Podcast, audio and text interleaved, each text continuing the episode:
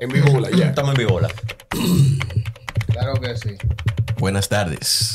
O buenas noches. O buenos días. Depende de donde usted esté. Saludos. Esto está pasando ahora. ¿Dónde está intro del diablo? Desde Space Studio, esto es Multimedia Pop. La multimedia en temas populares. La multimedia en temas populares. ¿Y la cerveza mía? ¿Dónde está? Se quedó. El delivery se la bebió. Viene ahora. Va a tener que traerlo de todo el mundo. Bueno, Así que se. Mejor ahora que después. Yo, mejor ahora que después. el, el de Ya no hay cerveza. Ya no hay cerveza y eso pesa. Cerveza, yo lo que bebo café aquí. Adelante. Y la chica siempre te besa. Ella Esto fue ensayando. cabeza. Volvemos. Este ha sido un intro fenomenal de su podcast favorito, Multimedia Pop. Una bulla a los tigres. Esto es, es grande y peludo. Y peludo. Señores, estamos en vivo. Todo lo que ustedes vean enfrente de sus ojos ahora mismo está sucediendo porque esto es así. y si no la gusta, cambie de video. No nos importa lo que usted piense. En Y verdad, recuerde que nosotros somos. somos heavy. Somos alguien. Somos, somos alguien. Somos. Yo soy alguien. Nosotros somos Ella es alguien. Naturales. Porque todos somos alguien. A Walden no le gusta que yo me tripe el intro. Pero como este no es el lugar en donde él tiene la potestad de mandarme. él tiene que chuparse lo que yo diga porque sí. Porque sí. ¿Cómo es? Porque sí. Porque sí, ahí lo señaló sin pararle a nada. Pero como yo lo quiero mucho. Que yo no sé por qué, por qué me ponen el letrero a mí. Para que sepa que porque sí. Digo, como quiera en el otro lado, como quiera no hace lo que yo digo, pero está muy bien. Ay, country. Bueno, ¿qué es lo que es? El DJ debe lograr que salgan de sus mentes y entren en sus cuerpos. Pero y ese movimiento tan electrizante. Dale otra vez. ¿Algún día seremos mejores en esto? ¡Botellita de agua! Mucha, mucho Winazol, mucho Alcacelser, Déjalo ahí. mucha mentajol en diferentes colores. claro que sí, Déjalo claro que ahí. sí. Vladi.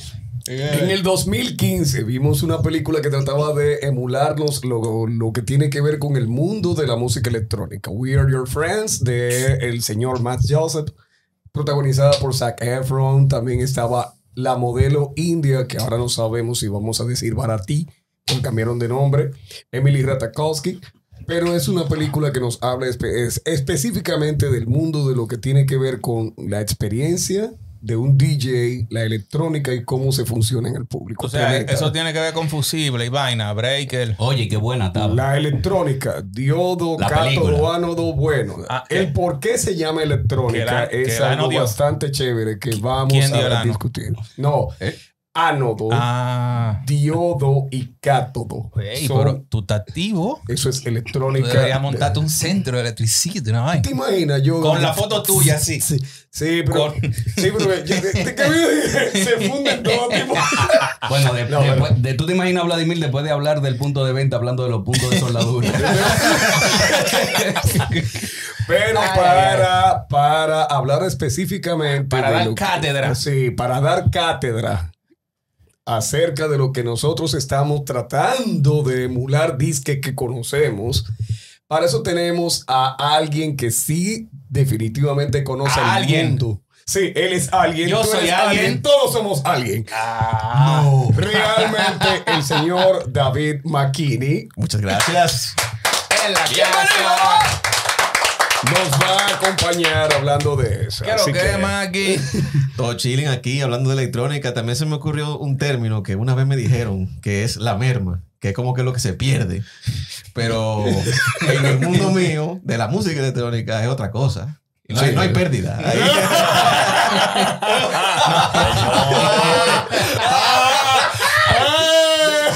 No, no se, Señor. no se pierde la merma ahí. No, no. Yo estaba medio lento. No, Ey, al, contrario, mío. al que se le pierde la merma lo mata. bueno, pero nada, nada. Desde los años 70. Coño, tan viejo. Sí. Tan, tan, tan. ¿Cuántos años tú desde los tienes? a- No, Espera. espera, espera. Desde los años 70, cuando comenzó la música experimental. Desde. Bueno, en los años 70 se experimentó muchas cosas. Sí, pero yo estoy hablando de la música. Ah. Eh, de Funkadelic, luego Giorgio Moroder, luego caemos en los años 80 con el New Wave inglés y de Pet Shop Boys y la gente de, de, de- Depeche de- de- Mode, de- New de- Order. Depeche Mode, de, de New Order y demás. Llegamos a los 90. Sí. Comienza la fusión de la famosa música electrónica con el R&B. Ah, ya yo me emocionaba Con con el. R&B.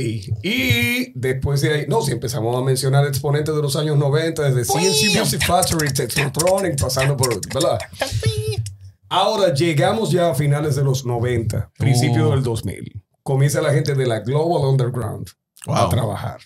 A trabajar. Desde- Ey, pero tú, toda página a la izquierda con la no, electrónica. página a la izquierda no. Oh. Yo soy de aficionado a la música Oído a la izquierda. oído, oído a la izquierda y a la derecha. Mira, la única persona que yo Eh, he conocido en mi vida que tenía el Winamp ordenado. Wow. Di que, ordenado, di que, que tú dices, di que diablo, loco, de verdad. Esto va así. Ese señor. Sí, Winamp. sí, por carpetas. eh, y- Daily de eh, Vla- Vladimir es muy, es muy ordenado. Ahora, ya llegamos a la música electrónica que todos conocimos, la del famoso party, que lamentablemente fue la que por estigma la gente asoció con el gimnasio y con las presentaciones de moda y demás. Y por eso le decían la música puchi puchi de los tigres de- El puchipú. Sí, el puchi puchi puchi puchi puchi, que era la que normalmente la gente creía que era música electrónica. Ahora, ¿qué es música electrónica? ¿Cuáles son sus variantes? ¿Para qué se usa? ¿Cómo es? Yo me callé, David, mete mano. Pero, pero, espérate, antes de llegar ahí, antes de llegar ahí, Déjame Ah, pero-. Sí. como, como dice un dembow por ahí, ¿quién? ¿Quién es David? ¿Quién eres tú? Exactamente. Que yo no sé. Espérese, déjame darme un traguito de cerveza antes de contestar. No somos patrocinados por esa cerveza. Pero Todavía. no la bebemos porque sabe heavy. Sí estamos patrocinados por 711 Clothing. Sí, señor. La única maldita marca que patrocina. No, es verdad. No, También está Sapo Studios. Flor Ángel, te quiero mucho. Gracias por los impresos y todos los flows. Y estos tigres se ven peluche gracias a Peluquería, a Bat y Spa y Val y de todo lo que usted quiera. Leo, te queremos. Los sacan nuevo de caja. No, eh, de- déjame yo alardear ese cerquillo. Ese es el video que se hicieron. Eh, eso parece que lo hicieron con, con un nivel. y un pie de rey Sí. para que no haya fallo. Eh. Maki, Ok, bueno. de- primero que nada, yo soy David José Maquini Santos, nacido en 9 de octubre del 86. wow. Estoy casi de cumpleaños. Y Ey, viene soy- party, viene party, viene party. Vamos a ver. No quiere trabajar ese día. que me lo hagan party a mí, que me lo hagan a mí. Yo eh, me, me conocen eh, en los ambientes de música y eventos como Makini, que es mi apellido, pero, Pero con al, ser, flow. al ser tan pintoresco creo que es como que más fácil que la gente me diga así. De hecho, por eso es mi nombre de DJ Makini. Eh, yo tengo ya 18 años eh, siendo DJ. Empecé en el, en el 2005, exactamente. Eh, mayormente, mi enfoque ha sido siempre música electrónica, mayor eh, dentro de lo que es house y techno. O sea, esa es mi escuela. Con el paso del tiempo, los años, uno se da cuenta que no hay una sola cosa que uno tiene que escuchar. O sea, uno tiene que escuchar de todo. Se presentan diferentes situaciones y escenarios donde hay que resolver. Hay que meter mano. Exacto. Y también eso me llevó a darme cuenta de que yo no soy un amante de la música electrónica. Yo soy un amante de la música en sentido general. Exacto. Vengo con una educación desde mi casa. Mi papá siempre fue un fanático de la música en diferentes estilos, sabores, colores, como tú quieras llamarle. En mi casa se oía desde Soda Stereo hasta Chicoría. Eh, Al Jarreau, eh, nombres que recuerdo, Yellow Jackets, que es un, un grupo de, de jazz. En fin, mi papá tenía un gusto bastante ecléctico y como eso era lo que él ponía para él y yo estaba ahí, yo me alimenté mucho de eso. Entonces, a partir de ahí, yo comencé a buscar más música de diferentes estilos. Yo ya, después de que cumplí los 10, 11 años, que uno comienza como que a hacer su independencia musical, Sí. que ya uno deja de oír lo que estaba oyendo mamá y papá, sino que ya uno comienza a ver MTV, comienza a escuchar lo que está en la radio y dice, conchole, pero esto como que me gusta, este, este disco tiene como tumbao. ¿Qué es eso de que Tupac Shakur? ¿Qué es esto de que Biggie Smalls? ¿Qué es esto de que Chemical Brothers? ¿Qué es esto de que Daft Punk? Por ahí empezó mi, mi educación musical propia. Entonces, nada, a medida que pasa el tiempo uno va descubriendo más y más cosas. Eh, tuve mi etapa de rockero, mi etapa de hip hopero. eh, y luego ya mi, entré a, a los 18 años con mi etapa de, de party, de electrónica. Y así fue que empecé precisamente a, a, a disjoquear. Sí. Eh, fíjense la historia, rapidito. Yo estaba en mi etapa de hip hop y yo veía a los tigres con los tornameses crachando y vaina, y que loco, yo quiero hacer esa vaina. Pero no hay cuarto para tornamesa. Yo ni sé dónde consigo un tornamesa. Y entonces lo que hago es como que busco en internet algún programa que me permita hacer scratching. Primero encontré uno cuando yo tenía como 13 años que se llamaba eh, Tactile 12000, algo así, si no, si no mal me acuerdo. Era básicamente emulando un plato Technics eh, 1200, por eso se llama 12, eh, 1200, perdón. Eh, y nada, la cosa es que yo comencé con el mouse, chiqui, chiqui, chiqui. Después de eso, solté ese programa, me entré a mi etapa de rockero, eh, Limp Bizkit, Korn, todo eso de esa, de esa época. De ese momento. Exactamente. Imagínate, uno con 14, 15 años. Eh, pero ya después vuelvo y entro a otra etapa de hip hop, que ahí estaban los Ludacris de, de moda, Ujú. eh, Joe Budden, que, eh, Noriega. Ellos, dos- 2003 son. Exacto, Ajá. exacto. Eso Más o es menos por 2003. ahí. Eh, Cuando aquí empezó a explotar BET, que lo pusieron en el cable. Nada, la cosa es que ahí otra vez yo digo, conchole, el programita aquel que yo tenía, déjame buscarlo, no aparece por parte. Yo, ok, ¿qué otra cosa hay? Y encuentro Virtual DJ. Y Virtual DJ fue mi, mi puerta de entrada a ser DJ. Yo igual, como estaba con la vaina del hip hop y vaina, lo que hacía era que metía los, los discos, lo lupeaba y chiqui, chiqui, chiqui, chiqui con el mouse. Pero era más difícil que el diablo y nunca le pude como que sacar jugo a eso.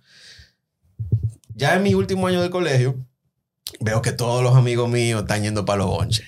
Loco, que fui para los bonches este fin de semana. Yo, loco, ¿qué, ¿qué bonche? ¿De qué tú me hablas? No, que había un DJ de música electrónica. Yo, loco, ¿y tú te pasaste una noche entera escuchando música electrónica? Puchi puchi. Exacto, o sea, Sí, Porque- sí. el que no lo consume Exacto. no, no entiende que hay cambios. O sea, para mí, cuando yo veía en el Win Up de los panas míos una canción de 59 minutos, decía de que loco, qué canción más larga.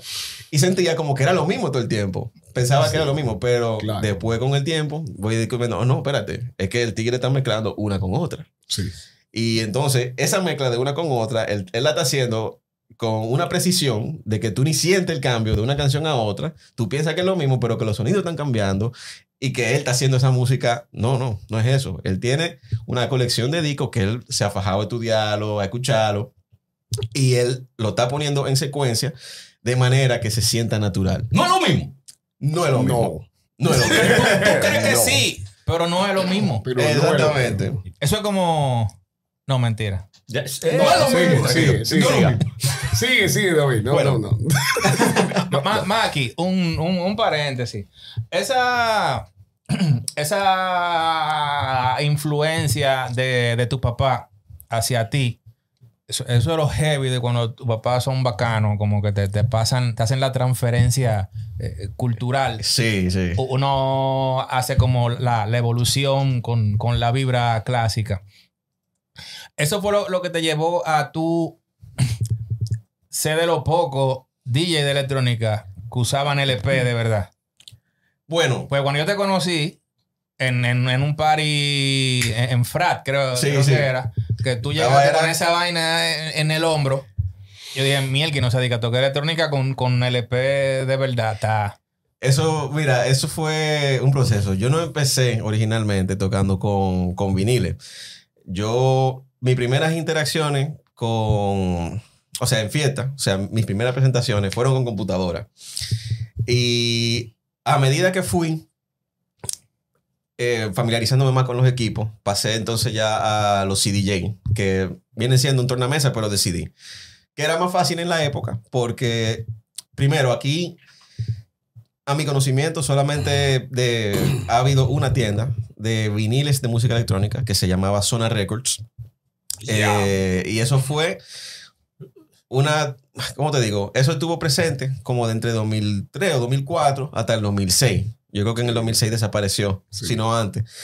Eh, y en esa época yo todavía no estaba bregando con, con LP. Yo estaba en mi computadora. Eh, entonces no tuve chance de como que tener esa experiencia de ir a una tienda a comprar disco. Eh, lo hice mucho después en mi vida. Pero lo que dominaba en ese momento eran los CDJ. ¿Por qué CDJ? Porque ya era estilado que tú en tu casa tenías una computadora con una quemadora. Y tú podías... Con el Niro. Exactamente, el Niro Burn with Crack. El amigo fiel. El, fami- el, el amigo fiel. Exactamente. Entonces, en vez de tú salir a comprar disco, tú podías bajar lo que tú andabas buscando. Eh, había muchas formas de hacerlo. LimeWire, Kazaa. Diablo. Eh, ese ¿Cuántos virus?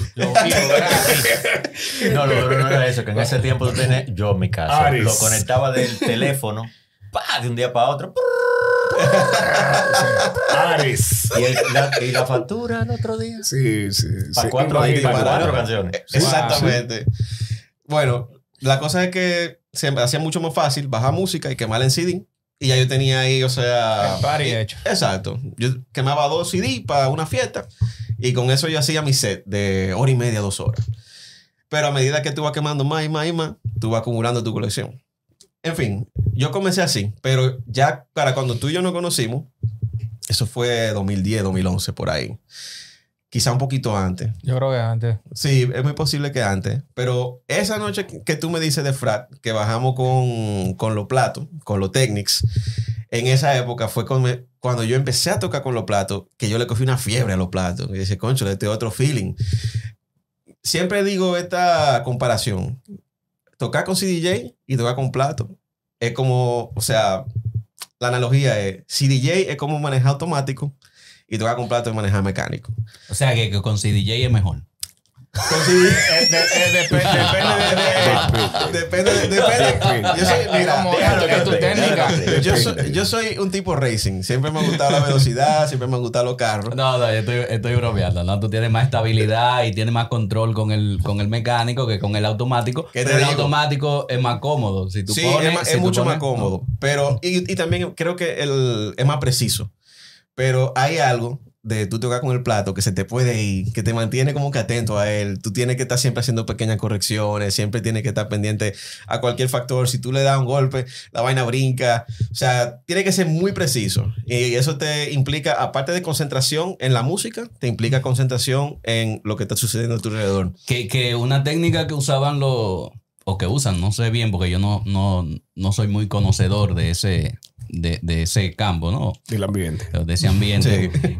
Que era que tenían marcas sus... Los, los, los, LP. Los LP tenían Sí, su sí. marca porque por eso Para tú mismo. saber para tú saber el punto de referencia, dónde claro, claro, claro. Pero, pero a- a nivel de aquí, Sí. me interesa saber esa diferencia desde tu punto de vista, porque tú has cambiado de la parte digital, entrarte a la parte digital, que la Él, mayoría al empe- él empezó en PC. Es- Tú sí. a empezaste al revés. empecé, yo sé. No, pero si estamos hablando de Nero y estamos hablando de Sí, ya sí, sabemos. sí, sí, sí. Pero tú empezaste digital y, Y llegaste a a lo nada. vinilo. Correcto. La mayoría en, bueno, de tú para arriba, pues, de nosotros, sí, empieza sí. análogo para digital. Claro. Pero porque tú decides que tuviste diferente, que tú dijiste, espérate, el, el flow es vinilo como lo hacían los Y clásicos. Pero de aquí, ¿cuál es la diferencia? Eh, en el sonido. Sí. Eh, mira. Digo, en todo sentido. Dímelo entonces. lo- ok, vamos a empezar por sonido.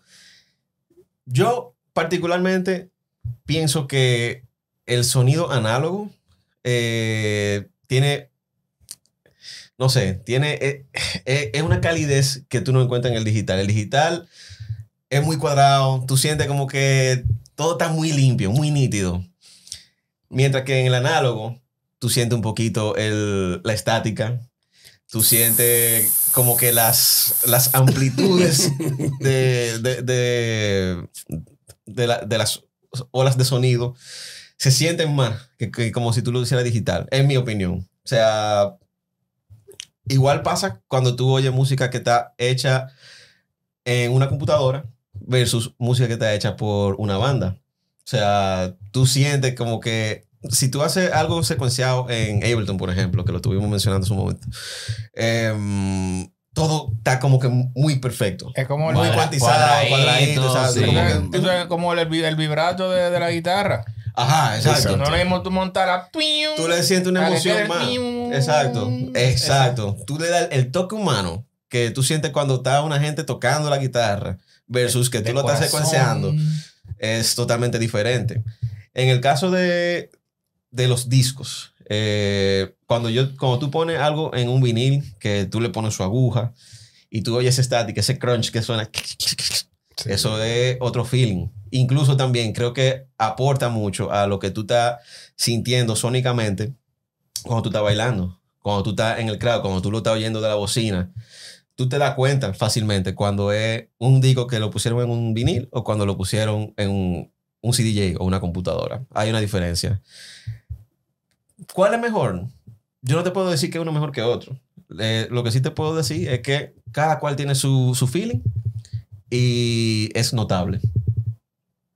Tú- pero tú te, te- se nota, él se emocionó. O sea, y, no, y- y- no, y él, mi- y él mismo lo dijo como que se enamoró de, Sí, ¿no? de- del, del plato, de, de sentirlo, de, de- tocarlo. Es, es- Llévenlo. es muy diferente el, el tacto también. O sea, cuando tú estás tocando con un, con un plato, lo primero es que el disco está dando vuelta. Eh, cuando tú ves el disco dando vuelta, y tú sabes que ese medio contiene música y que cualquier movimiento que tú le hagas hace que haga un cambio. eh, se siente cool, se siente bien. O sea, puede que con el CDJ eh, digital tú hagas lo mismo, pero no es lo mismo que tú estás viendo lo que está dando vuelta, que hay un mecanismo que está funcionando para darle vida a ese medio que tú tienes puesto ahí en el plato. Eso me acuerda como la... Hace- En el diseño web. en esos años, En sí, en aquellos tiempos. aquel momento. No, me recuerda el diseño web y eso es muy actual, lo que nosotros llamamos el UI UX, que Exacto. es el User Interface User versus experience. User Experience, la experiencia. Y ustedes tocan para un público. Sí. Eh, no sé en tu experiencia o la experiencia que tú has visto en tu público, ¿cómo es la reacción en esa dualidad? Es decir, eh, bien, me estoy gozando que estoy oyendo una música que está poniendo un DJ y me estoy gozando mi botellita de agua. O Muy rica. muy rica. Sí, sí. O estoy oyendo y gozándome la música, pero estoy viendo ese tigre cómo mezcla. Sí, Me imagino que también ahí hay una diferencia. Claro que sí. O sea, también es parte del show. Eh, tú ver a un DJ tocando con una computadora, te está poniendo, más, vamos a ponerlo de esta forma. Tú tienes tres DJ, uno con una computadora, uno con CDJ y uno con plato. Los tres están tocando la misma música, en el mismo orden, misma secuencia, todo igual. Tú como público, tú te paras al frente del DJ. Y si tú lo ves con una computadora, tú sabes que la música está buena y vaina, pero quizá por el, porque él está usando una computadora, tú no le, no le haces tanto caso, no le haces tanto coro.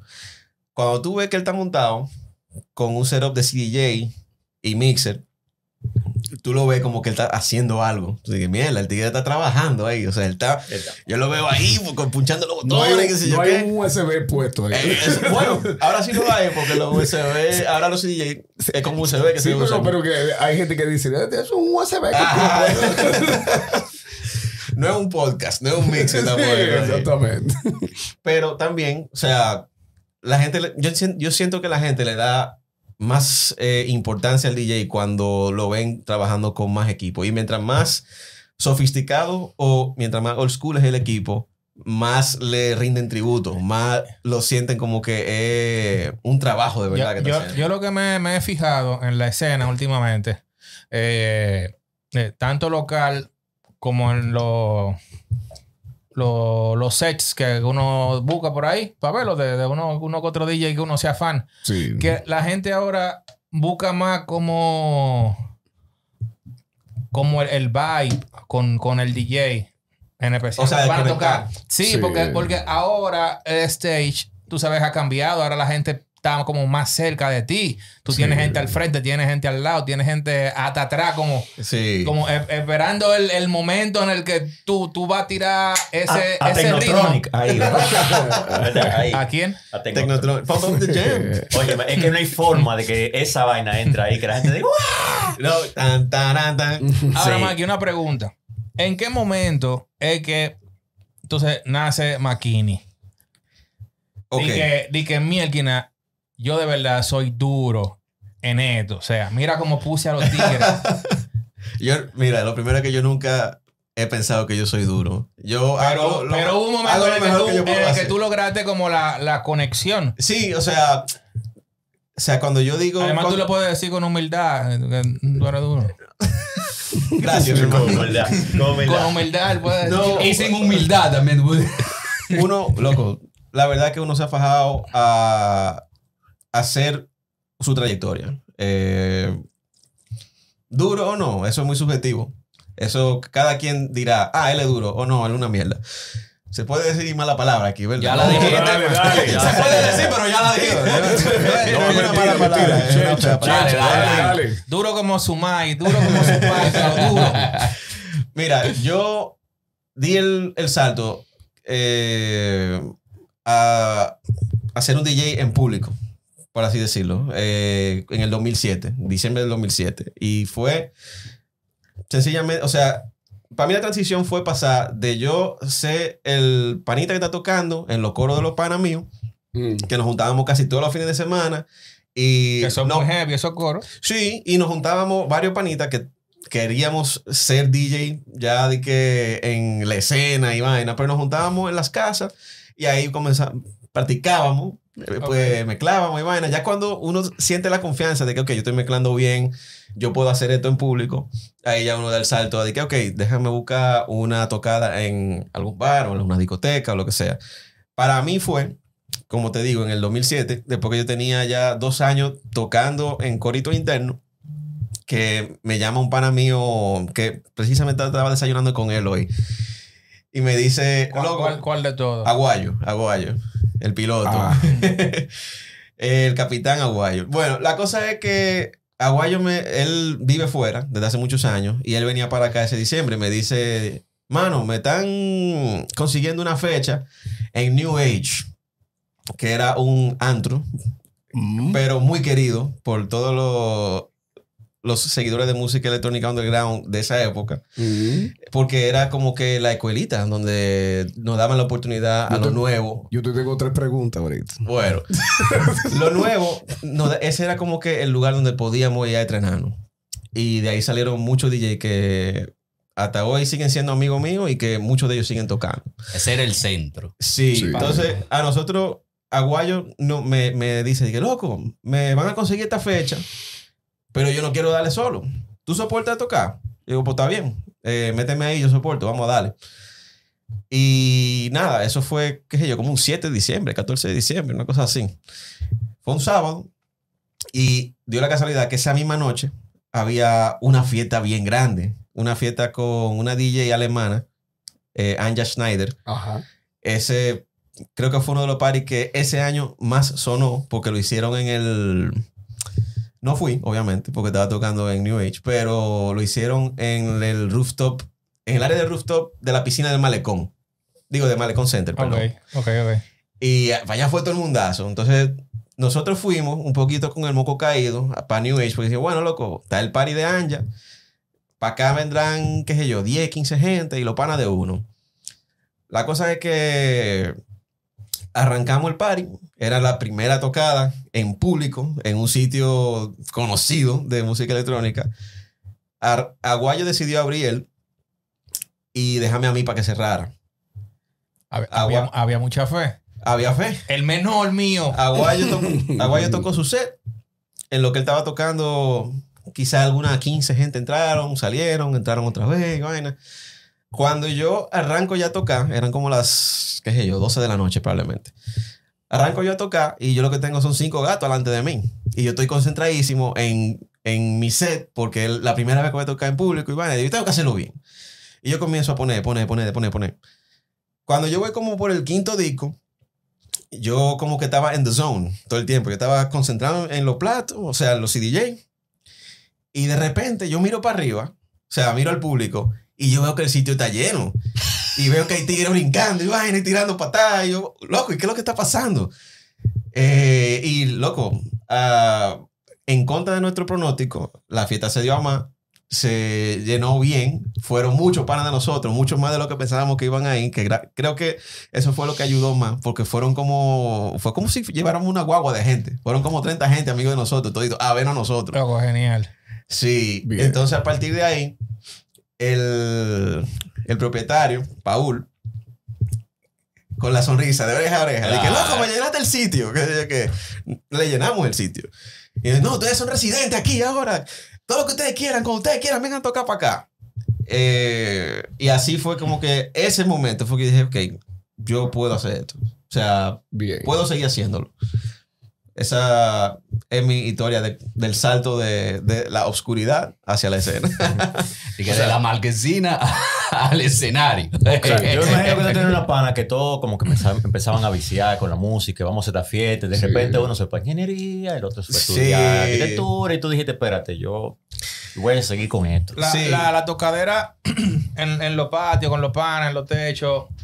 eh, eso, ento- eso sería como el, el nacimiento de, de, de Robot. Sí, definitivamente. Eh, bueno, eso y también una... Ya bueno, nuestro querido amigo Fernán fue el que me envició con esa vaina. Sí, eh, un saludo a Fernán. Entre vicios y virtudes. Mucho cariño para Fernando, Fernando Darco, Miguel, querido hermano.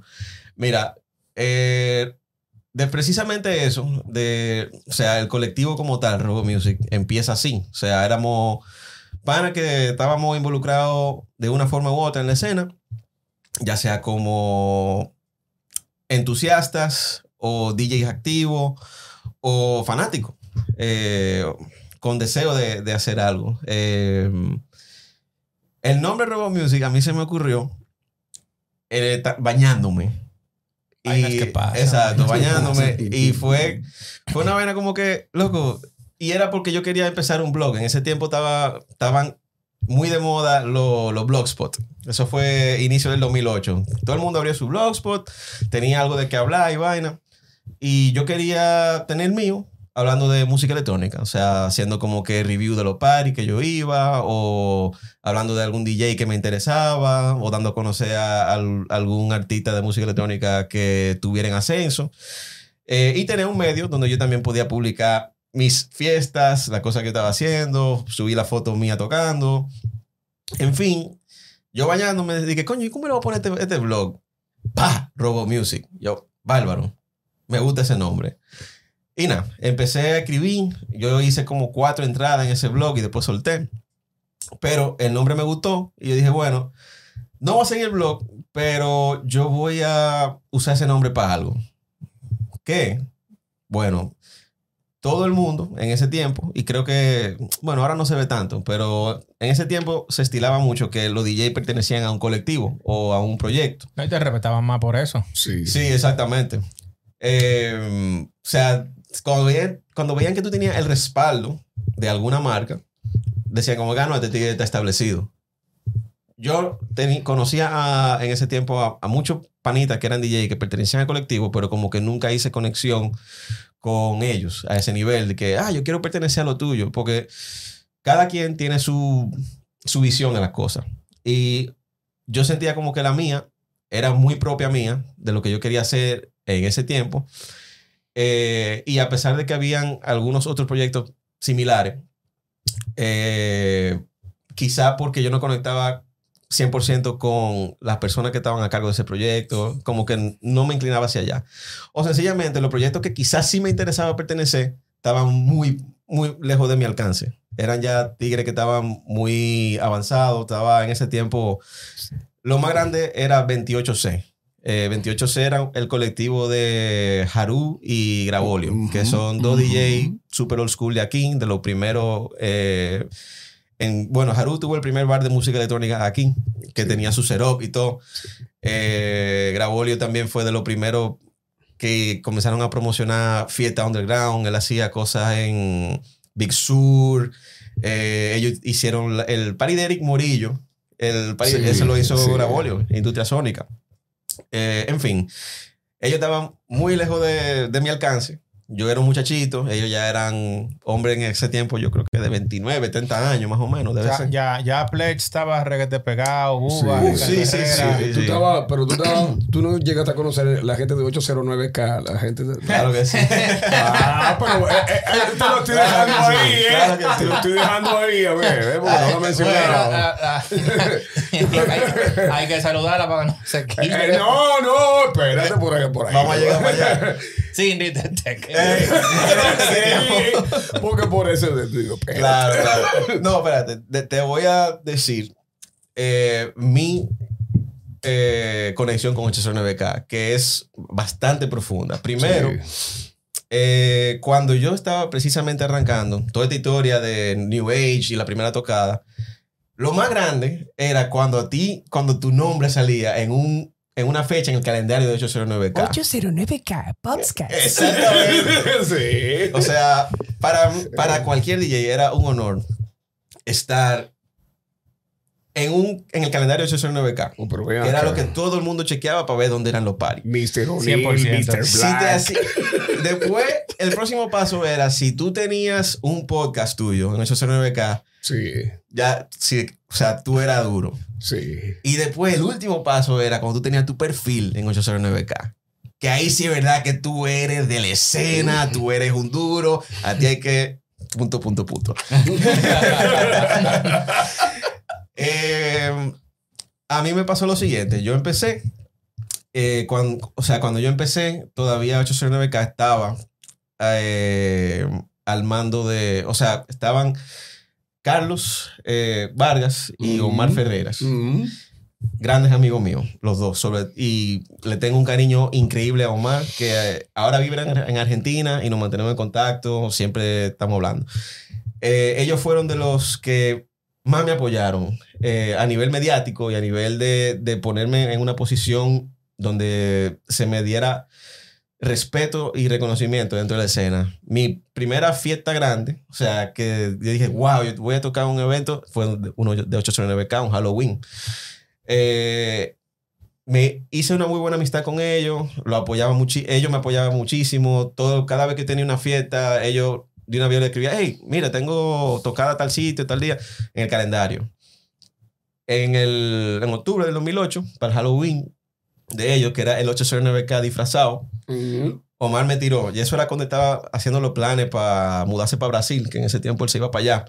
Me dice, loco, nosotros vamos a una fiesta.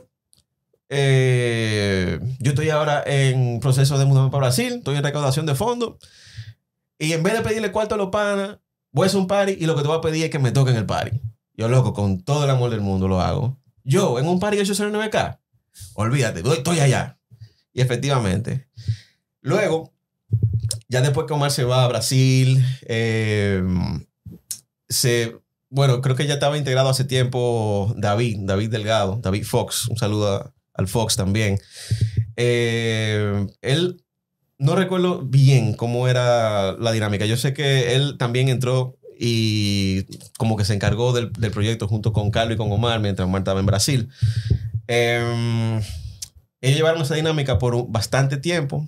Eh, todavía en ese tiempo también estaban en pañales las redes sociales. Eso era cuando estaba empezando Facebook, y eso.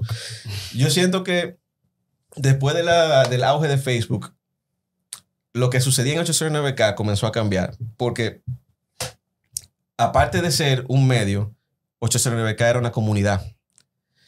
Era el sitio o el website donde entraban todos los entusiastas de música electrónica, toda la gente que le gustaban los parties, para enterarse de todo lo que estaba sucediendo con la escena. Era el punto donde todos estábamos conectados. A través de los foros, sobre todo. Sí. O sea, cada vez que había un party, se abría un thread eh, de, de los foros para ese party. Todo el mundo comentando desde dos semanas antes del party. Loco, esto va a estar verísimo, que se cae cuánto. Tú sabes, como que subiendo la pila. Pasaba el party y después todo el mundo, loco, sí, aperísimo se dio. No, está- no tuvo de nada el sonido, que sé yo qué. O sea, eso no mantenía todo conectado todo el tiempo. Pero ya después entré en las redes sociales y toda la gente que se conoció a través de los foros comenzó a hacer conexiones directas. Eh, ya ahora yo te sigo en Facebook. Ya yo no te voy a escribir a través de los foros, yo te voy a escribir directo. Eh, yo tengo tu Messenger, tengo tu vaina. Entonces ahí se perdió un poquito el, el sentido de comunidad de Mm. 809K. Y entiendo que ahí fue como en donde empezó a, A decaer. exacto, a decaer y a perderse, a perderle, o sea, la gente comenzó a perderle el interés porque también todo el mundo ya estaba más atento a redes sociales porque tú Sí. veías a quien tú querías ver de todos los círculos donde tú te estuvieras moviendo. No, y que, que el mundo se te abrió, ¿no? Se abrió que no solo Sí. tú tenías ah, acceso a, a- a esta comunidad, sino que también tenías a otras comunidades, a, otro, a otros mercados, a otros países. Exacto. Entonces, eh, Empezamos a ver las premiaciones de DJ Mag, de Tiesto, Sí. de Lo- y ya la gente sí. estaba en el mercado internacional. ¿Qué te digo? Eso siempre había estado, o sea, muchos Pero- años antes, pero al popularizarse tanto, Las redes sociales. exacto, las redes sociales, ya Claro. tú comenzabas a ver todo eso ahí No, y- y no en los medios especializados. no, imagínate. entonces, eh, eh, entonces también, por lo que tú dices, vuelvo y digo que no soy experto en, en esto, pero por lo que tú dices, eh, se perdió algo importante, ¿no? Eh, al perder quizá ese sentido de comunidad que eh, mantenía eh, a un grupo de personas que seguían los mismos intereses de, en la, o sea, en, aquí en el patio, en la República Dominicana, Sí. Exacto. y, y que ayudó a que se desarrollaran muchos nuevos talentos como, como tú y como otras, otras personas. Exacto. ¿Qué pasó después de eso? Bueno, em- es un proceso un poquito largo porque no se decayó de una vez, sino como que tuvo picos y valles. El primer valle que yo sentí de 809K fue como en el año 2011. Eh, yo creo que en ese tiempo precisamente estaba pasando lo de las redes, redes sociales. Eh, Facebook en ese año yo creo que fue que tomó el dominio total del, de las redes porque ellos ya tenían el, el tema este de los eventos. Que tú abrías un evento en Facebook, invitabas gente, entonces ahí todo el mundo te daba, sí voy, no voy, qué sé yo qué. Entonces la gente comenzó a darle más enfoque a eso que a poner los calendarios en la página y demás, en 809K. Entonces, llega eh, eh, precisamente en el 2011, también como Omar estaba en Brasil, eh, Carlos también se fue para Atlanta, eh, como que el 809K nada más se quedó en manos de David, pero David siempre un tipo, siempre ha sido una persona que tiene muchos proyectos. Eh, la verdad, el sombrero me, me lo quito ante él porque él siempre está en algo. Entonces, siento que ahí también cayeron los, eh, los apoyos de los patrocinadores en esos años, porque todo el mundo se, se migró de las plataformas de plataformas web tradicionales, que era entrar al site y tú tenías un banner que costaba tanto, que sé yo qué. Soltaron eso y comenzaron a poner publicidad en redes sociales. O sea, ese fue el inicio de eso. Entonces, uno perdió, eh, 809K perdió ese apoyo, que era lo que hacía que se mantuviera y que tuvieran todavía los muchachos motivados a hacer algo con eso porque le dejaban ingreso. Al no dejarle ingreso, ellos entiendo que se desmotivaron y se cayó. Pero ¿qué pasa? En el 2012, 809K eh, pasa a cambiar de, de, ¿cómo te digo? No de propietario, porque todavía ellos tuvieran- estaban involucrados, pero se involucró Cindy, Cindy Calle, que luego pasó a ser mi pareja. Y cuando nosotros empezamos a ser pareja, yo me involucré más con 809K también. Entonces, ahí volvimos, yo volví pude tener por primera vez como que cierto control sobre lo que estaba sucediendo en 809K. Para mí la parte más importante siempre eran los calendarios y los foros, porque era lo que permitía que la gente supiera lo que está sucediendo y también que se comunicaran. Los foros ya estaban caídos de por sí, pero entonces se mantenía el calendario. Entonces, el enfoque siempre fue como que hay que mantenernos siempre poniendo el calendario, que sé yo qué, porque eso es lo que mantiene a la gente entrando, saliendo y demás. Y también le comenzamos a dar enfoque hacia los eventos. 809K, como ya los muchachos estaban fuera, eh, los originales, no estaban haciendo party aquí. Entonces, nosotros vimos esa oportunidad. Comenzamos a hacer eventos de 809K, que gracias a Dios tuvimos éxito. Vamos a decir desde el 2012, que fue que empezamos nosotros a tomar es- ese proyecto en las manos, hasta el 2015-2016. Sí. Exacto. Porque Que era- hay un. Era un punto, ahí fue, perdón, Vladi. Ajá, Ya, sí, sí. En lo de adelante te, te voy a soltar. Sí. No, no, no. Te Dale, haciendo- Mario, vamos. en, lo, en lo de antes, pero él está hablando de algo de, de hace ocho años. No, más o menos, yo, yo, yo estaba cerca. Sí, pero que Estaba- por ejemplo, para estaba- ese tiempo. Yo andaba con un pote de adobo. Sí, pero que para ese tiempo, lamentablemente pasó algo que mucha gente no, no, to- no, no sabe qué pasó. No, o sea, claro, pero a lo que voy es que Maki, Ajá. tú me corriges, hizo un mega aporte a la escena, poniendo un nuevo punto de encuentro para todo el que era fanático full y quería encontrar como que el lugar en común de, de- de la música, que era Mayo. Mayo Mayo Casabar, allá en la zona. Sí. Sí. Eh, Fue un, ahora tú inten- vas a decir algo. fue un Sí. inte- fue un intento de rescatar Eh. esa comunidad que se estaba. Sí, mira qué es lo que pasa. Eh, el, apo- el auge de la música electrónica en República Dominicana fue extrañamente así como, tú ves como cuando algo enciende así de una forma como... La música electrónica era muy, muy estigmatizada y sigue siéndolo eh, como o música de gimnasio o música de bonche nocturno de gente con costumbres y hábitos extraños. Popis no solamente popis, hábitos extraños. Ok. Entonces, Hábitos exóticos. Cuestionables. Exacto, Sí, exacto. Entonces, eh, al cambio de patrocinio, el cambio de, de- de dueños, nombres y demás de una compañía te- de telecomunicaciones como Orange, que cambia Altiz, Ujú. dejan de patrocinar grandes eventos a donde se presentaban, por ejemplo, en Playa Caribe, Sí. En, la famosa Caribbean Eh, sí. eh, Ah, sí, no, porque sí, evento- ok, porque ok, Orange, espera. Orange fue Eh, una marca muy importante E- para, evento como para el- tal, el no. movimiento. Para, para el arte en general. Sí, o sea, exacto. Orange era uno A apoyando Eh, pero todo. Por eso, por eso Sí, mismo. y fíjate Entonces, que, que coge el grupete gente para Playa Caribe, pero fijo. mi hermano, pero por eso yo te lo estoy diciendo, porque el poder de es la convocatoria. era- Sí. El poder de convocatoria que hay que tener, ah, no importa, eh, o sea, te estoy hablando de DJs muy, muy, muy representativos de la música electrónica internacional. Yo no Desde- recuerdo el último desde- concierto aquí de Bueno. electrónica. Eh, Mira, desde Danny reciente. Tenaglia Lo, pasando por lo John último que yo vi, creo, yo creo que fue Avicii. No, no. han venido- Creo, no, creo no, que lo no, último que vi, que en una valla Avicii vino. flow autopista. No, por a ti se te olvidó. o Martin Garrix, algo, algo así. Pero la Ah, última vez, bueno, bueno. di que un, me- un mega evento. Vinieron- Sí, pero tú, no, la tú fuiste al de Punta Cana, ya, que vino Armin Van Buren. Bro, no. te estoy, diciendo, o sea, eh, vallas, vallas. Ah, en, bueno, en bueno, la bueno. 27 de febrero, ah, eh, promocionando.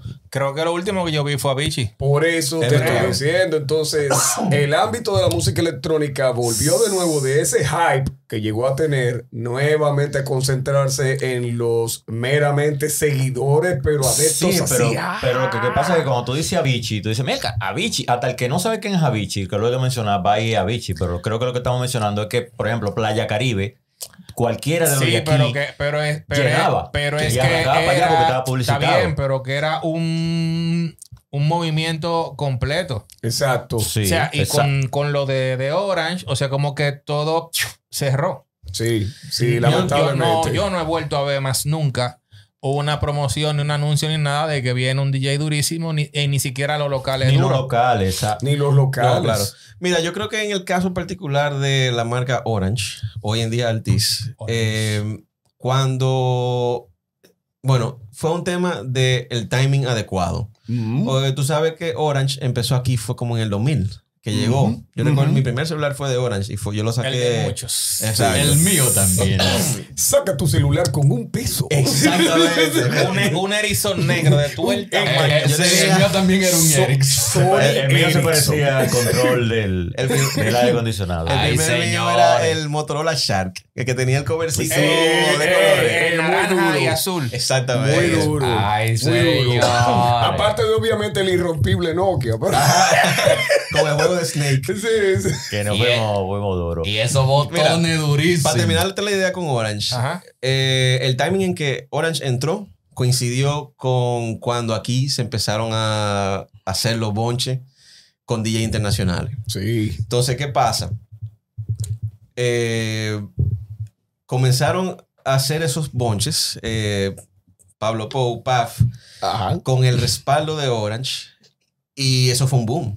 O sea, y también coincidió con que en ese tiempo estaban los Global Underground que tú mencionaste Pues, ahorita, que eso, eso fue un, eso era como un culto que había hacia los Global Underground. La gente coleccionaba los mixes, te sa- sabía decir, ah, no, el eh, eh, Global Underground 21 es de Deep Dish en Toronto, una vaina así, ¿tú entiendes? Sí. No sé si es ese, pero es por darte el ejemplo. Sí, pero lo Pero eran muchas, Lo una, es. era una serie, sí, ah, lo es. es. Él lo es. Tuve todavía, funciona. Eh, en fin, todo eso fue una época y todo coincidió y por eso yo creo que Orange entró con tanta fuerza hacia ese mercado y le funcionó porque estaba agarrando a la gente que estaban precisamente en su juventud saliendo y vaina, lo convirtió en algo de imagen. Es decir, ah, Orange es cool. Entonces, como yo voy a los bonches de Orange, yo tengo que tener un celular de Orange. Eso, lo mismo, o sea, de verdad, eso fue un mercadeo muy bien hecho y muy apropiado para esa época. No, y ellos, ellos, eh, eh, hay que 360. reconocerle que ellos vinieron también con una, una, una visión Muy diferente. muy diferente a todo lo que se estaba manejando aquí como publicidad para ese tipo de, de- de mercado o sector que ellos manejaban que eran la telefónica. ¿no? Mira, no, que yo no sé mucho, pero que yo sepa, yo creo que Orange es como de los Países Bajos y allá había una cultura muy de... muy de música electrónica. Muy de música electrónica. sí. Ellos cambian, Sí. la compañía es de un sitio un poco frío, la, la nueva compañía Altis, hasta el logo lo dice. Y yo creo que eso tiene que ver mucho. Pero que, oye, me era 360. O sea, Ujú. veme a la fiesta, cómprame el celular, Exacto. etcétera, etcétera. Sí, pero que, que era, era te- fuerte, era, era lo que estaba diciendo Mario, o sea, era todo un empuje de comunidad, no solamente era el evento electrónico, también estaba Exacto. el empuje de arte, el- el- los eventos previos, el apoyo de marcas, marcas asociadas, etcétera. Bro, es que era, era un tuete. Yo estaba en la universidad. Era un tuete, era ah, así Yo estaba, en, mismo. yo estaba en la universidad y en estos días incluso estaba hablando con una amiga y nos estábamos acordando de eso. Tú durabas el cuatrimestre entero, el semestre en la UAS, el semestre entero ahorrando para comprar la taquilla, Claro. porque venía Paul Oakenfold. Ah, exactamente. ejemplo, Sí. pagate eso de ahí a ahí, pegado de, Sí. de la barandilla de, Sí. de metal. Exacto. Lo que pasaba el año, todo el mundo era Y- en, en- en esa. Y precisamente por ese auge que tuvo, muchas otras marcas eh, tuvieron la confianza de, invertir en la música electrónica. Por eso se hizo el bonche de Axe, el de Eric Morillo que mencionaba ahorita. O sea, ellos vieron el, el empuje que tuvo Orange, eh, me imagino que a sus ventas y hacia la imagen que tenían en, en el público, o sea, a nivel nacional. Y dijeron, bueno, es una marca que estamos tratando de hacer que penetre. Este es el mismo mercado que nosotros estamos cayendo atrás. Somos gente joven que consume esto. Entonces, vamos a hacer un party gratis. Pero mi hermano, pero, pero presidente se encargó de, eh, de, de respaldar Barbarella, de Salia, Electric No, Paradise. eh, eso iba a decir O sea, que no- pero que no solo que no- sí, que no solo marca, competencia. sino que- Pues yo recuerdo un cartel que verde a propósito, que era que se vean los platos así, saliendo que no mucha me pasa vaina, yo que presidente. Es de quitándome que todo. pero sí, que había una como competencia. Ok, empezó Orange, vamos nosotros a darle. Por No, aquí, pero que sí, a sí, allá. Fue, de verdad, ese tiempo fue una tormenta perfecta para que aquí se desarrollara ese movimiento de música electrónica de una forma masiva. Eh, también era un factor de que era algo que estaba muy de moda y era muy diferente. Ya hoy en día eso ha cambiado. O sea, todavía hay un público que le gusta la música electrónica por eso que sucede en ese tiempo, pero está muy reducido. Mucha gente que estaba en ese tiempo, yo entiendo, como todo en la vida, se integraron por moda y después, nada, le... Como dicen los gringos, they grow out of it. O sea, maduran y dicen, ah, no, ya, ya yo me di seis parties. Sí. Ya yo no necesito ir a todos los bonches que vengan. Ya viví la experiencia. Exacto. Sí. Pero mucha gente sí se quedaron como que loco. Yo soy un, yo soy una gente de bonche. Y a mí me gusta darme mi party y amanecer y ver el sol bailando. Entonces, Y pasó lo mismo también con marcas. Que, sí. que también la misma marca dijeron, ok, Ya me, me- suficiente. me metí en esta vuelta, Sí. como Sí. la, la que mencionaron ahorita de presidente, pero ya ah, ah, eh, Exacto. eh, me, me devuelvo. Y cuando Sí. terminó el programa voy a ir a otro punto con él, pero que no se puede tocar aquí en cuanto a eso. No, y el mercado Pero cambió. déjame hacer una El mercado pregunta. Entonces, eh, eh, este es un momento importante porque eso que él va a hablar fuera del capítulo posiblemente esté visible o no, depende de lo que hable en Patreon. Así que si no lo sigues en Patreon, Si sígueme quieren en- saber, yo le preguntará Patreon, ¿ok? Sí. Pero esta, esta sí es en serio, porque evidentemente cuando empezó el, el conversatorio, entablaste una conversación con, con Vladimir de esos conocimientos y volví como a pensar en, porque todavía nuestro público es muy joven, un veinteañero de que son estudiantes universitarios, evidentemente todavía nuestro público bastante grande es ese, y no conocen tanto de toda esa historia que nosotros vimos pasar. Y cuando hablamos de música electro- electrónica, estamos es, así No, no, no, que no. estamos hablando. es un universo. Es así. Eso igual que hablar de Y mucha rock. gente, y yo no quiero decir, mira, divídeme esto, cuál es la diferencia entre esto y esto, porque no acabamos hoy. No, definitivamente. Pero que se confunde principalmente con el techno, Ujú. porque música electrónica es desde Daft Font Ajá. hasta, No. hasta Snap. Sí, Exacto, pero que. eh, exacto. eh, no es si tú te pones a mencionar de que no, porque esto es minimal, esto es house, esto es progresivo y esto es electro house. Esto, Eh, o sea, exacto, no acabamos. o sea, pero, Es por ejemplo, infinito. para ponértelo chiquito, en México creo que la, la que más eh, caló en, eh, no solo en el underground, sino Ujú. popular, es eh, la... No trans, que trans, bueno, que también hay otra concepción Sí. que no tiene que ver con eso, pero trans es una, Sí, una trans. derivación también, Sí. la, la trans, que tiene que ver más con el hip hop también. Mm. Pero en México, ¿cómo se llama el que más... eh, De- ellos allá, sí, bueno, te estoy hablando ya de la el época. rave, que no es. No, ellos allá lo que más les gustaba, ellos le llaman psycho, sí. pero es psytrance. O, o lo que es. conocemos como psytrance, que es un derivado del trance, pero que de cierta forma es más inducivo al uso de psicodélicos. O sea, exacto. O sea, Exacto. O sea que el rave es suave entonces para ellos. vamos a decir, yo no sé si ni si- no sé si llamarle rave, porque No, es que el- el el, rave- el rave en sí, bueno, hay una música de rave, pero que el mus- la música de rave realmente era el, lo- el trance. El trance. Ok. Exacto. Van Ok. Buren, por ejemplo. Van Buren, Ferry Tiesto en su época. Ferry Corsten. Exacto. O sea, Ey. ey, tú le estás llegando. Claro, tú podrías hacer sin, completar, sin complicarte mucho como una separación entre subgéneros. Eh, Rápidamente, porque yo sí, sé por- que es una cosa así. Por porque- favor, para los que no saben, no para nosotros, que sabemos. Nosotros estamos claros. en los Guachi, años guachi. 80. Diga, sí. yo, yo soy un experto. Nosotros estamos claros de eso. Es para los que claro, no saben. Totalmente claro. Por Pero, pero favor. me llega en los años 80 el electro-boggy. Ajá. Ok. Que eso era electrónico. Sí, sí, sí, evidentemente. claro. Era con plato, plato, evidentemente. Sí.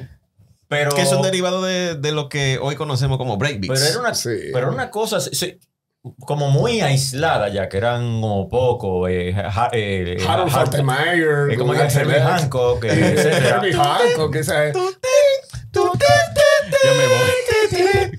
Claro. Que Tú puedes hacer como una división rápida de lo que, es una videos- cosa hay que buscar esos videos de Werner bailando. Ahí no pantalones pachuco en ese video. Ay, loquísimo, no, lo busquen, no lo busquen con la barba, en ese momento no te digo. No, había- no, no, pero es que no había ni No se veía de perfil. No. Mira, Mira, Para responderte la pregunta, no es tan fácil eh, uno hacer así de que una subdivisión de, de las categorías de, no, de no, música es un electrónica. lío, es un lío. Ahora, si te puedo decir, reconocerla. o sea, tú tienes lo que es house, tú tienes lo que es techno, tú tienes lo que es trance, tú tienes lo que es drum and bass, muy importante el drum and bass. eh, que de ahí derivan mucha Saf- vaina. Safridúo y vainita. No, drum and bass, si tú supieras, es más DJ Patife, Mm. Ronnie Size, eh, ese, espérate, voy a hacer un chin de beatbox. Exacto, eso. El lío que después te metieron como dos. Mira, eso yo lo usaba. eso yo lo usaba cuando tenía un pedido de hacer un cuadro. Me cogió el día y tenía que amanecer pintándolo. Yo ponía eso, comenzaba a pintura y pintura. No había forma de acabar. No, no, no. eso. No, es que eso era Pero- muy experimental. Pero ¿y por qué ese movimiento diga pintura y pintura? No, nunca, no, no, no. nunca por mi nariz. Nunca. Nada, nunca. Nunca. Deja, necesito inspiración. Tan, tan buena nariz de perdición. No. Gracias, gracias. Diablo. Me río de Janeiro. Perdón, fue muy fácil. Diablo. Me lo pusieron ahí. Diablo. Tenía que hacerlo. Fue en bandeja. Un aliú. Perdón. Ay, ya que no me respetan. No, apenas dos toros rojos. Lo único que pasaba por ahí. Dos toros rojos así, pegados. Lo único. Más la música. Y ahí se hace de todo. Pero eso no. Perdón. Perdóname a mí. No, perdóname a mí.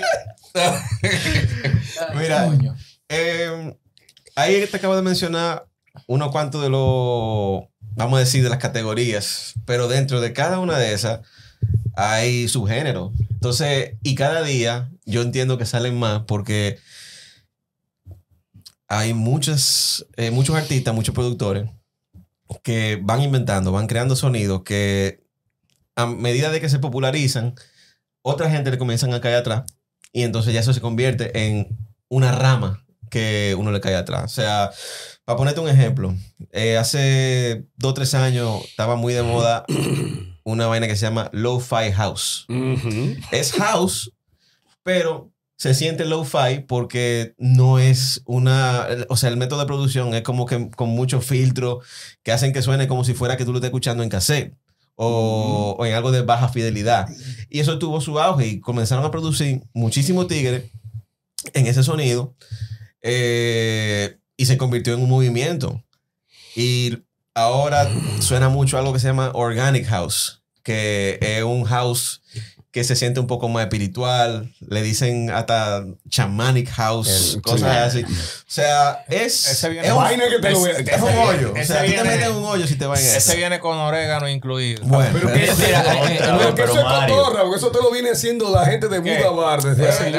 exacto. Y- Eso te lo viene haciendo la gente de Buda Bar y de Café del Mar desde si hace de muchísimo tiempo. si de low-fi venimos orgánicos, ya es. Compra el álbum, te regalamos esta bolsita. Mira, tú Ese es Mario, ese es Mario. ¿Quién es Mario? Disla, Disla. Eh, no, porque todo eso de música eh, utilizando elementos naturales y todo eso lo viene haciendo la gente de, Café del Mar y de Buda Bar desde hace mucho tiempo. Lo que pasa es que ahora le queremos poner un nombre a todo, hablando de orgánico, estética, y demás. Eh, eh, eh, Estamos utilizando como palabras repetitivas para ah, algo que ya se conoce. Claro, y al final. pero, mira, hay, un, hay uno. Sí. Hay uno que, que fue quizá popular. En, o no popular. Podríamos decir que fue selectivo. Que era la música, la mezcla de música, pero de videojuego. Que fueron con. Que era con Game Boy. Entonces hacían todo. eh, eh, el 8-bit. 8-bit se llama. 8-bit. 8, 8-20.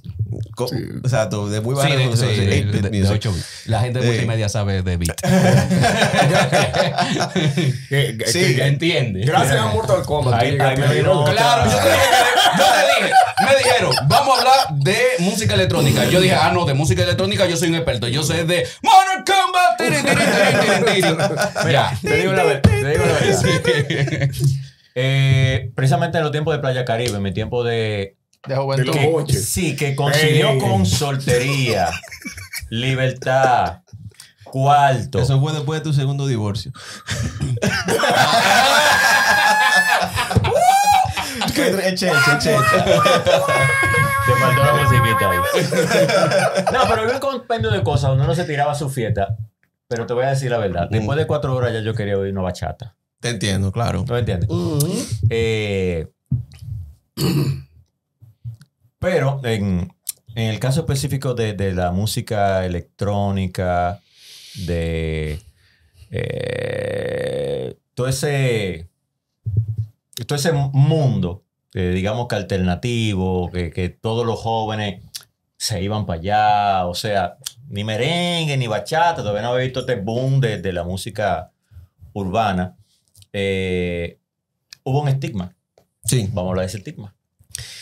Comienza tú hablando de ese estigma. No, yo O no. sea, El estigma siempre fue el mismo. sí, y siempre lo ha sido. O sea, Y siempre lo ha sido. hablando claro, siempre se ha hablado y se ha eh, puesto en evidencia el uso de drogas en, en la música electrónica o en el ambiente de fiesta de música electrónica. Eso no es un secreto. Sin embargo, no todo se trata de eso. O sea, No. es una parte que ha estado presente desde sus inicios y no es exclusivo a la música electrónica. Mm. Aquí, bueno, mira No, tú, no. mira tú hoy en día No, lo de, lo de embaucero. La patilla, No, no, no. güey, me tenía la- que no, no, no, claro. más lejos, porque José José y Frankie Ruiz usaban pastillas para dolor de cabeza y era té de manzanilla que bebían tú. Y lo- y pa- Sí, par de- claro. par de- Esteban. par de merengueros por ahí. Sí, sí, no, que, que salían corriendo, que por ahí venía Todo el de dedo. los Ahí vienen los 80, pitufos. todo lo de los 80. ¿Tú sabes quién era? Sentimiento, Zafiro.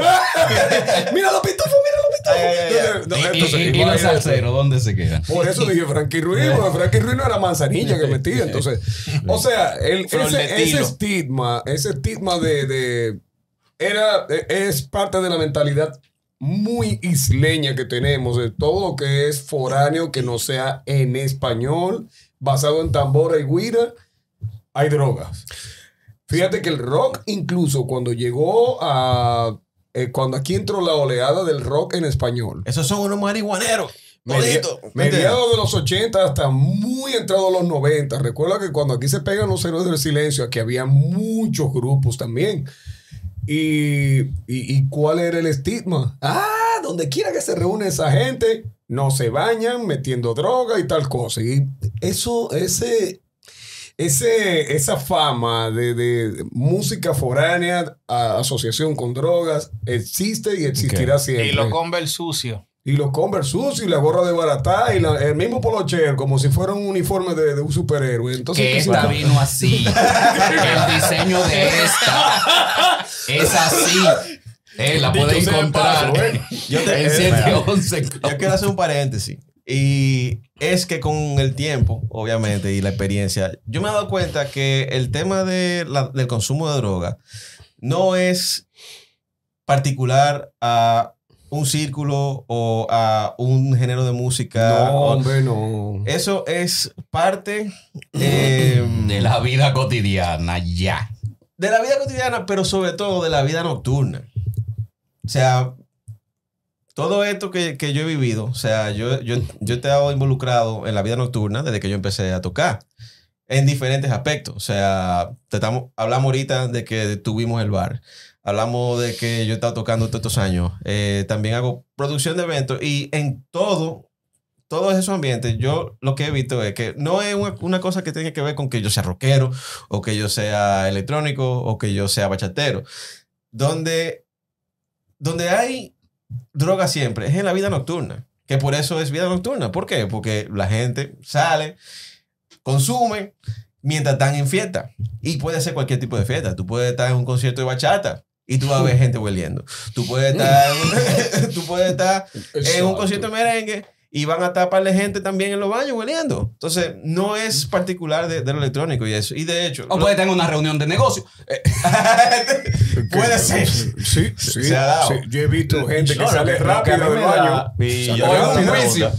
Sale rápido, No, no, sale así sale como rápido. tengo una idea. No. Papayos. gente, gente del género ur- urbano opinando, ah, ese DJ de, de electrónica, eso es empatillado. De, Ajá. Y tú dices, ajá. Ah, sí, porque. La patilla. Sí, porque, sí, claro. Mira, claro. dime otra, bueno, comentario Random, general. Sí, random. random.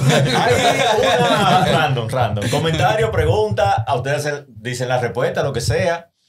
Pero hablando de la música electrónica en sí, voy a poner una frase un poquito más cultural, más folclórica, incluso que ha salido en, en, poli- en películas, eh, donde se define con esta frase. El guirero no músico. Ya. Mm. Yo no sé.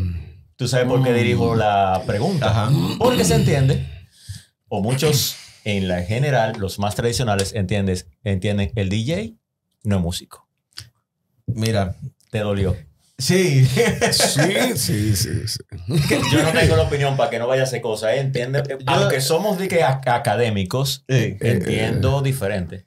Yo soy de la opinión de que el DJ es músico, pero es un tipo de músico diferente. O sea, nosotros estamos acostumbrados a que el músico es aquel que crea sonido con un instrumento. Eh, y eso es cierto.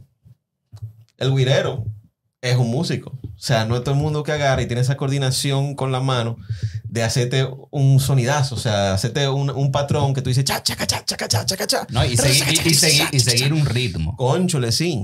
Eso, Porque no es solo hacer eso el es un sonido. talento. Eso es un talento y es un músico. El DJ no está creando música, pero al mismo tiempo te está creando un ambiente, está seleccionando música que ya existe para hacerte un set o una secuencia que te haga sentido y que evoque ciertos sentimientos, que al final Es lo- música. Exactamente. Eh, no, eh, al final está componiendo con sonidos que exacto. ya existen, pero tú haces una composición musical empalmando y haciendo que las transiciones entre canción y canción funcione. Y que, como tú decías anteriormente, que tenía canciones que duraban cuatro horas, o temas, perdón, que duraban cuatro horas porque tenían varias, varias canciones, pero tú no notabas la transición. Entonces, Exacto.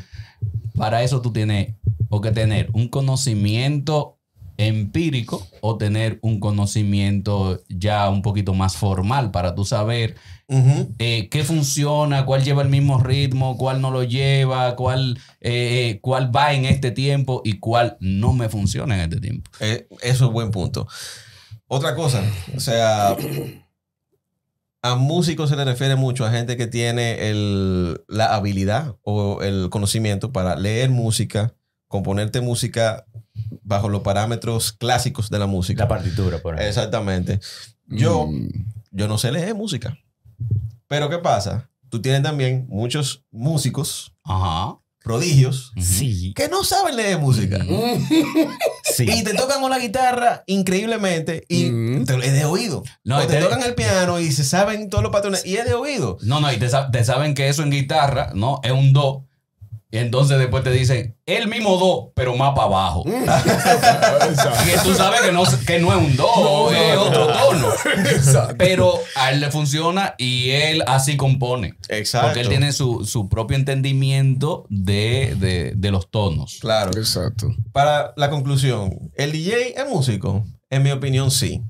Ahora, el DJ no necesariamente tiene que saber leer música para hacerte un buen performance, que eso es lo que yo creo que es- hace la diferencia entre alguien que es músico y alguien que no es músico. O sea, perdón, eso ya te lo dije mal, mano. Esta cerveza me está como que afectando. Sí, sí. Tiene ese efecto. Perdón. Tiene el efecto de afectar. Déjame organizar la idea mejor. Pero, pero, pero eh, yo, yo entiendo. De hecho, hay músicos que saben partitura y te hacen un mal performance. Exactamente. Sí, Esa es sí. otra cosa. Sí. Yo creo que todo músico o todo artista, mejor dicho, eh, que tiene éxito, o no necesariamente que tiene éxito, pero sino que hace, hace un buen trabajo, tiene que tener un paquete completo. Tú tienes que hacer una buena combinación de música, tú tienes que tener presencia, tú tienes que dar, tú tienes que hacer que la gente sienta algo, sobre todo. Mm. De- emociones. Eso es lo que yo entiendo que, que es el trabajo del músico, hacer que la gente sientan emociones.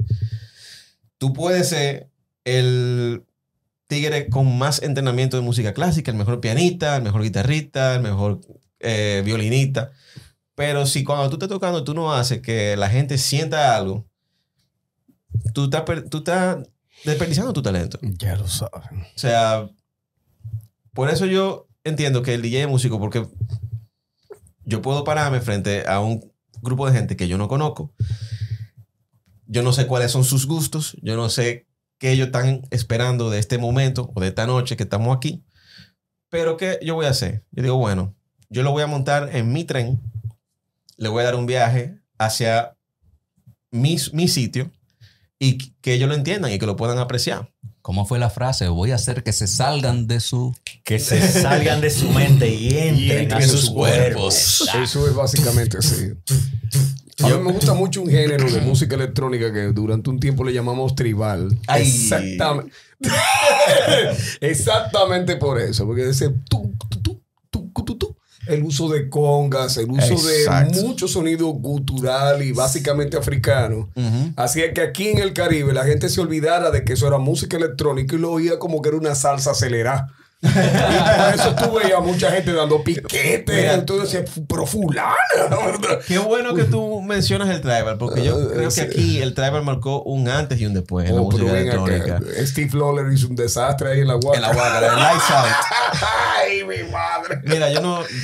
Yo tengo que ser honesto. Yo, yo empecé tarde ahí a la fiesta porque mientras yo estaba en el colegio, que muchos de mis amigos ya estaban yendo a los bonches, yo siempre estaba como que concentrado en, en hacer la cosa bien, en terminar mi, mi estudio y qué. Sí, muy sí, correcto, muy correcto. Y la verdad, yo vengo de una familia de gente muy recta.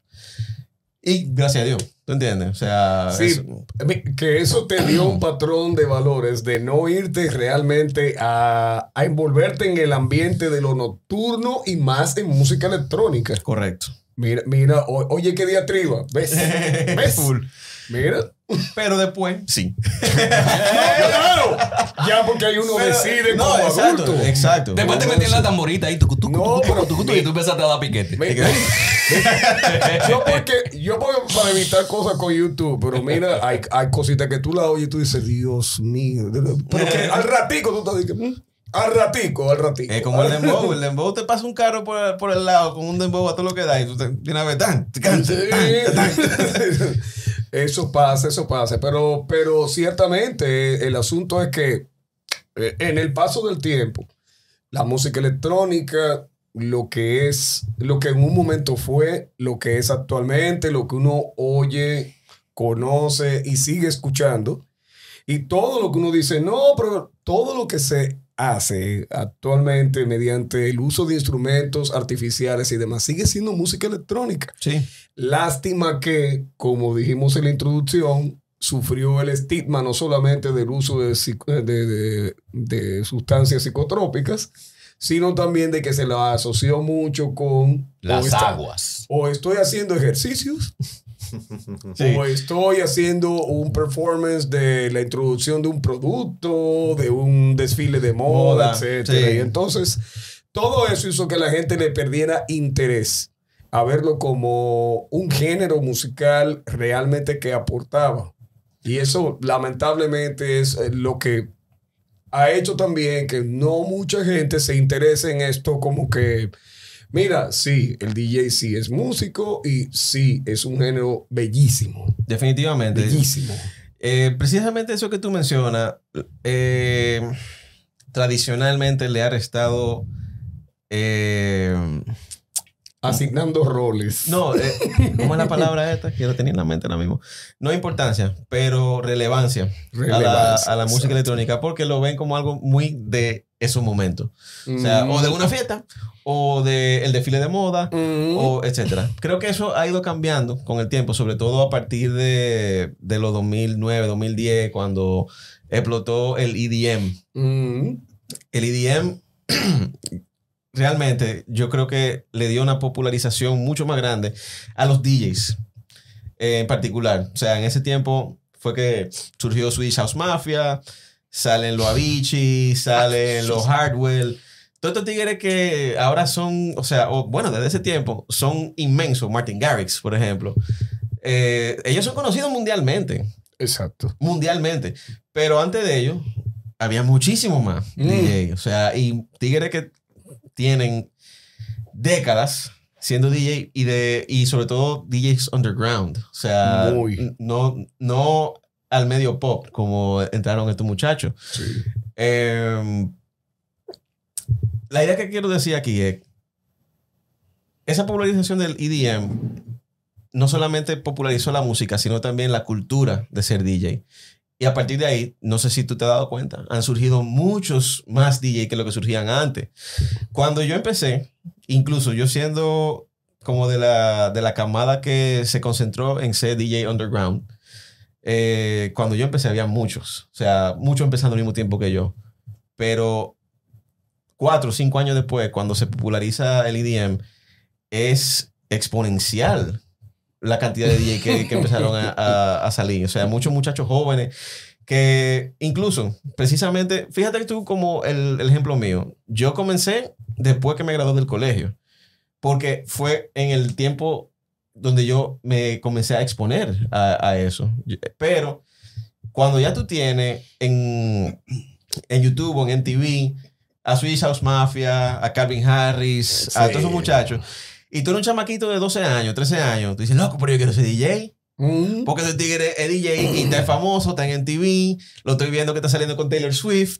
Eh, tú sabes, como que tiene un allure, o sea, tiene eh, eh, esa Mm. atención que no la tenía en el tiempo que yo estaba en esa edad, de 12, 13 años. Exacto. Yo no sabía de eso hasta que yo tenía 17, 18. Eh, pero, nada, eh, siento que el EDM eh, popularizó y le hizo una idealización de lo que es ser DJ. Gracias Sí. a Dios. Sí. Gracias a Dios. Pero qué bueno. Porque Mira. por lo menos como género musical, de verdad que ha aportado y ha dejado y seguirá dejando. Y, y aquí, ok, volviendo al patio. De esas categorías, ¿no? De las personas que fueron quizá underground eh, y de las personas que después trascendieron. Tú podrías mencionar algunos dominicanos, por ejemplo, dos o tres. Fulano y fulano eran duros, trascendieron. Y fulano y fulano eran duros, Y se quedaron siendo duros. Underground, no, porque, porque- no, underground, porque también hay gente que tiene, qué sé yo, No, que cada quien tiene su- situaciones y prioridades. Sí, y hay quienes que- dicen, ok, y con lo que decíamos ahorita, llegué hasta Claro. aquí, me moví a otro lado, seguí mi camino y, y continué. Sí, sí, sí. Hay varios. Eh, mira, quiero comenzar por Raciel, Raciel Salcedo. Eh, él era del dúo Racing Project, que fue dominante en la época del tribal. Ellos eran él y, y Rey Guerrero, que Mm. ahora vive, creo que en New Jersey, Nueva York, no recuerdo. Pero el asunto es que Raciel, de ser DJ de Tribal Underground, pasó a ser eh, productor y remixer, que ha trabajado hasta con Juan Luis Guerra. Un gran ejemplo. Eh, hay muchachos también más jóvenes que están haciendo muy buen trabajo. Eh, quiero destacar a Francisco Pérez, Cisco. Él es, eh, yo creo que ahora mismo uno de los mejores representantes de, de la escena electrónica dominicana fuera de aquí. Él actualmente vive en Barcelona. Él tiene un proyecto que se llama Vengo, Vengo Records, y está haciendo cosas inmensas allá que quizá aquí no le estamos poniendo tanta atención, pero realmente hay que ponerle atención. Eh, es un muchachito joven, él tiene creo que 26, si no me equivoco, y desde que lo conozco, lo conocí como con 19 años él, eh, lo he visto fajado. Y es una gente que está siempre puesto para su música, entre muchas otras cosas que él hace a, a modo creativo, pero su enfoque siempre ha sido eso y creo que él está poniendo el nombre de la electrónica dominicana en alto. Eh, viéndome más para atrás, tengo que dar, darle todo el mérito a Mr. O'Neill. Sí. Él es papá. Eh, Mr. O'Neill fue de, Sí. de los primeros DJs que aquí causó un impacto tan electrificante ant- ante la gente que todavía se habla de él. todavía lo- se admira muchísimo, a pesar de que él tiene más de 15 años que no vive aquí. No. Él viene quizá una vez al año, se arma algo con él y eso es un lleno, pero no es un lleno porque es, porque es que, no, es un, es un lleno porque él, para mí, es el DJ más completo, en el sentido del paquete completo. O sea, el DJ tiene que tener, en mi opinión, no solo buena música, sino también tiene que tener una buena presencia y hacer una conexión con el público que pasa como que como me pasa a mí cuando yo lo veo a él. Él me hace sentir una electricidad. Eh, y cuando estoy en una fiesta con él, como que, wow, qué, qué ápero. Y él te mira los ojos, conecta contigo, está en el, está en el buffet que te comienza a bailar y dice, concho, le loco, qué ápero. Eso es algo que yo trato de emular. eh, y creo que muchos tratamos de emular. Pero es porque realmente tiene ese efecto sobre la gente.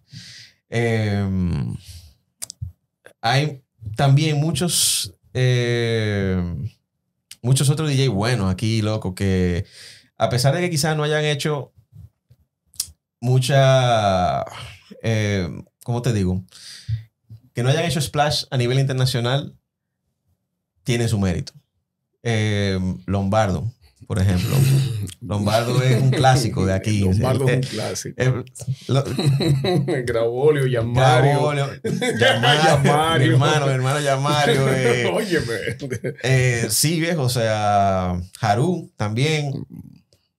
Hay muchos. Eh, Carlantón también. pa- Yo le- Ca- Mira, yo voy a aprovechar este momento porque yo recientemente yo hice un ranking personal de mi top 5 DJs.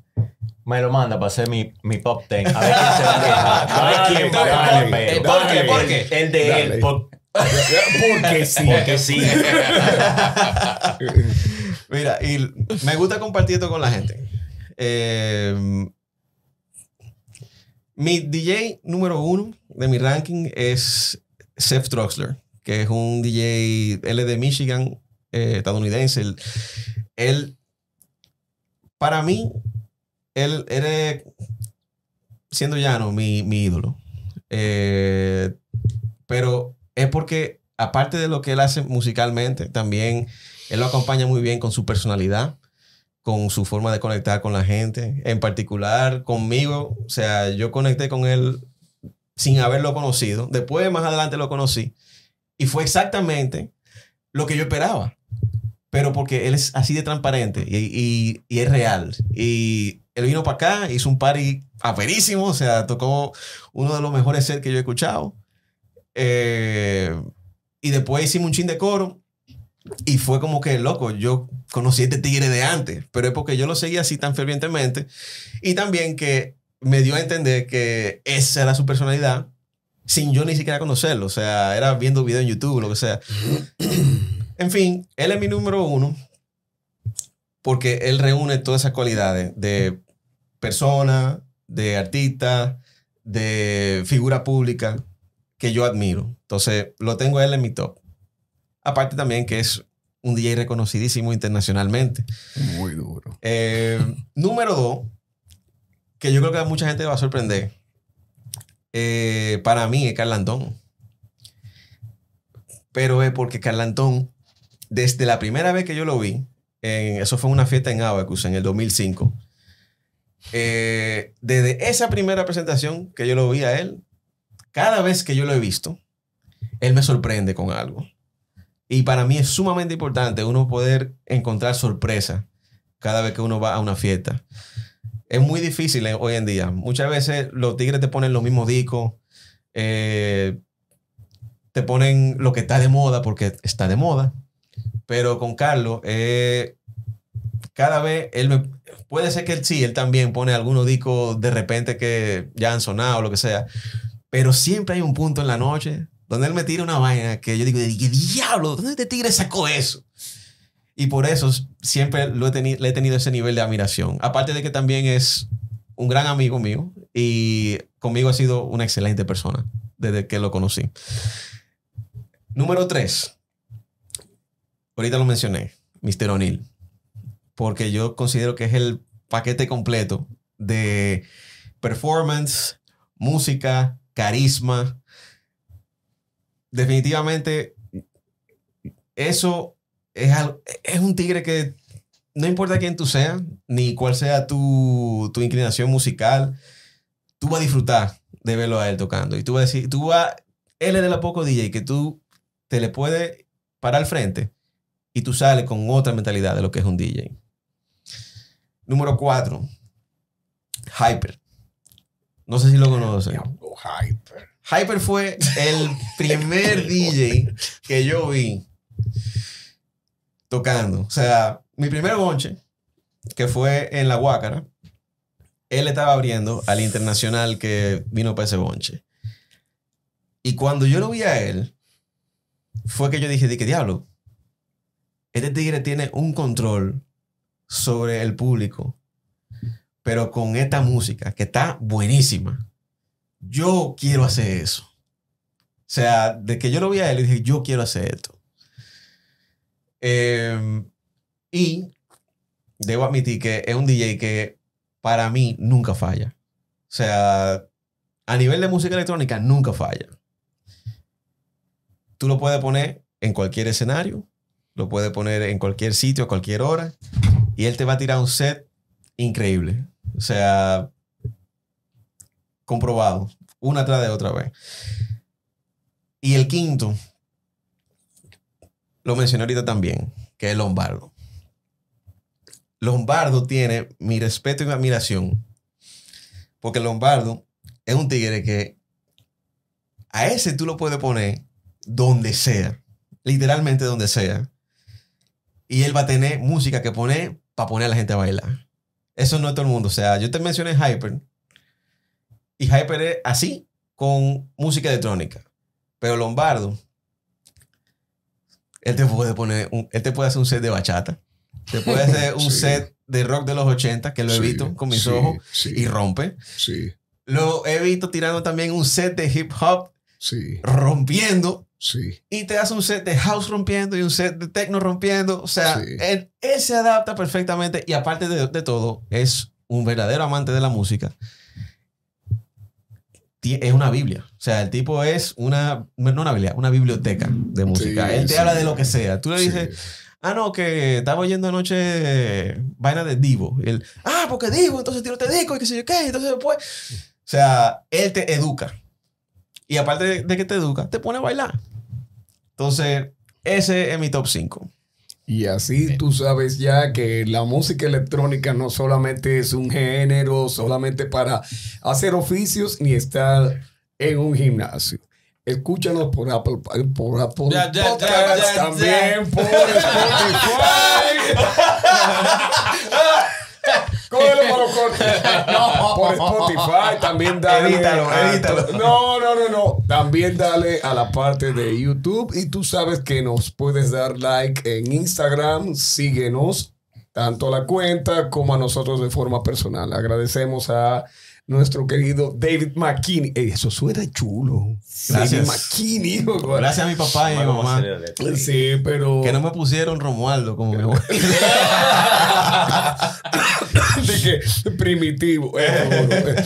Pero gracias, gracias, de verdad que sí, por estar con nosotros, compartiendo algo que no todo el mundo sabe apreciar. Definitivamente. Gracias a ustedes por la invitación. Se quedaron fuera muchos temas. Eh, espero que eh, más adelante podamos conversarlo, pero ¿Y tus redes, nada. tus redes ahí, rapidito? Arroba David McKinney, MKNI en Instagram. eh, y casi todo es así mismo, arroba David MKNI. Eh, pero Instagram es la que más estoy usando, así que denle por ahí. Nada, señores, muchísimas gracias. Espero que esto le haya dado un poquito de insight a, no solo a mí, sino también a la cultura de música electrónica. Como dije, se quedaron muchos temas fuera, Pero muchos. pero esperemos que en otra oportunidad podamos entrar un poquito más en esos. Eh, nada, espero que le hayan, hayan disfrutado de lo que ac- acaban de escuchar. Así es. Esto fue Damas y Caballeros Media. Vez más, ya lo escucharon y dijo gracias. Y si no es gracias, porque es una desgracia. David McKinney con ustedes. Diga adiós a la cámara. Los Tigres, Werner Olmos, Floco, Vladimir Columna y yo siempre azarando con el micrófono desde la esquina. Esto fue Multimedia Pop desde Spacecat Studio. Recuerda seguirnos en el Instagram Multimedia Pop, y en nuestra página web multimediapop.com.